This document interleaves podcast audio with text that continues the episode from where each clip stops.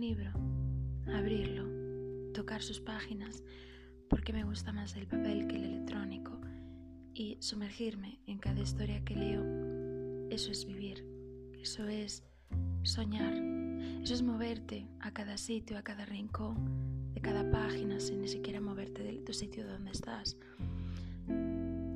Y sumergirte en cada historia de cada protagonista. Eso es lo que hace que lea un libro. Hace olvidarme de mis problemas para vivir las aventuras, los problemas de otra persona.